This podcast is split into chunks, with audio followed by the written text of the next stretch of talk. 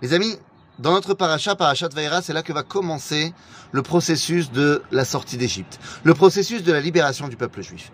Et quand on regarde dans les versets, eh bien, il y a plein de versets qui, évidemment, on se concentre sur euh, les diplés qui vont arriver dans notre paracha, mais non, il y a des versets qui précèdent les diplés.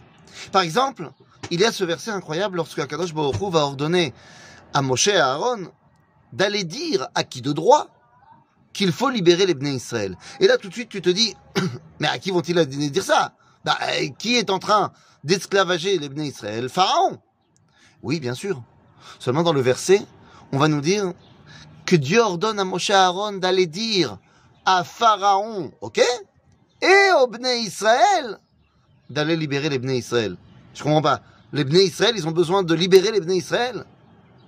Nous dit le Meshech Chochma Rabbeinu Simcha Cohen, Meir Simcha Cohen de Dvinsk. Oui, il y avait parmi les Bnei Israël, et il dit lui, la tribu de Reuven, Shimon, Vélévi, qui étaient les responsables des autres esclaves, qui avaient eux-mêmes des esclaves juifs.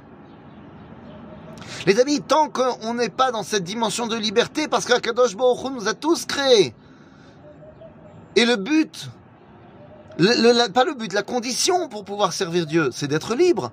Parce que si j'ai déjà un autre patron, je ne peux pas faire de Dieu mon patron.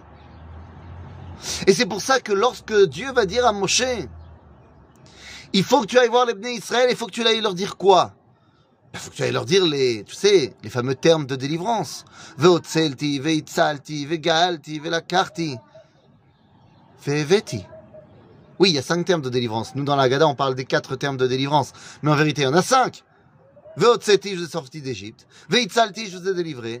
Velgaalti, je vous ai emmené la Géoula en vous sauvant de l'esclavage et en vous donnant une indépendance. Velakarti et Tremlileam, je vous ai fait de moi, euh, j'ai fait de vous mon peuple. Puis après, il y a marqué, et Et je vous ai emmené en terre d'Israël. Alors évidemment, pendant 2000 ans d'exil, on n'a que dit les quatre premiers, mais ça y est, il est temps de dire le cinquième. C'est pas notre sujet aujourd'hui, quoi qu'il en soit. Imaginez-vous, fort de tout cet enseignement que Moshe a reçu de Dieu, il vient voir les bénis Israël et il leur dit Velo shamu el Moshe. Velo shamu el Moshe. מקוצר רוח ומעבודה קשה. nous dit le Ralbag, Rabbeinu Levi Ben Gershom, Mazé, mikotzer ruach ou avoda kasha? Eh bien, nous dit, avoda kasha, c'est les Bnei Israël, qui ont du mal à entendre les grandes promesses, parce qu'ils sont esclaves.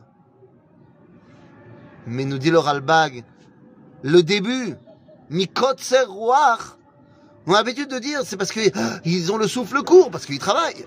Ah, il te dit, oui, mais si tu dis ça, c'est pas la peine de dire Emi eh, Kotseroach, Emi eh, Avodakasha. Certains diront Kotseroach, c'est c'est au niveau de l'âme. Avodakasha, c'est physique. Très bien. Mais nous dit le Ralbag, non, non, non, Kotseroach, c'est Kotserucho shel Moshe. C'est quoi ce Kotserucho shel Moshe? Moshe n'est pas. Non Moshe n'arrive pas à se mettre à leur portée. C'est-à-dire qu'il parle des choses extraordinaires, mais il parle comme un homme libre et il n'arrive pas à entendre. Il n'arrive pas à entendre parce que, parce que, moi je suis un esclave. Et donc la première chose à faire, c'est de libérer les Bnei Israël. Ne leur fais pas des grands discours maintenant. Ne leur fais pas une grande euh, étude de Torah profonde sur les fondements même de la Kabbalah. Non, libère-les d'abord.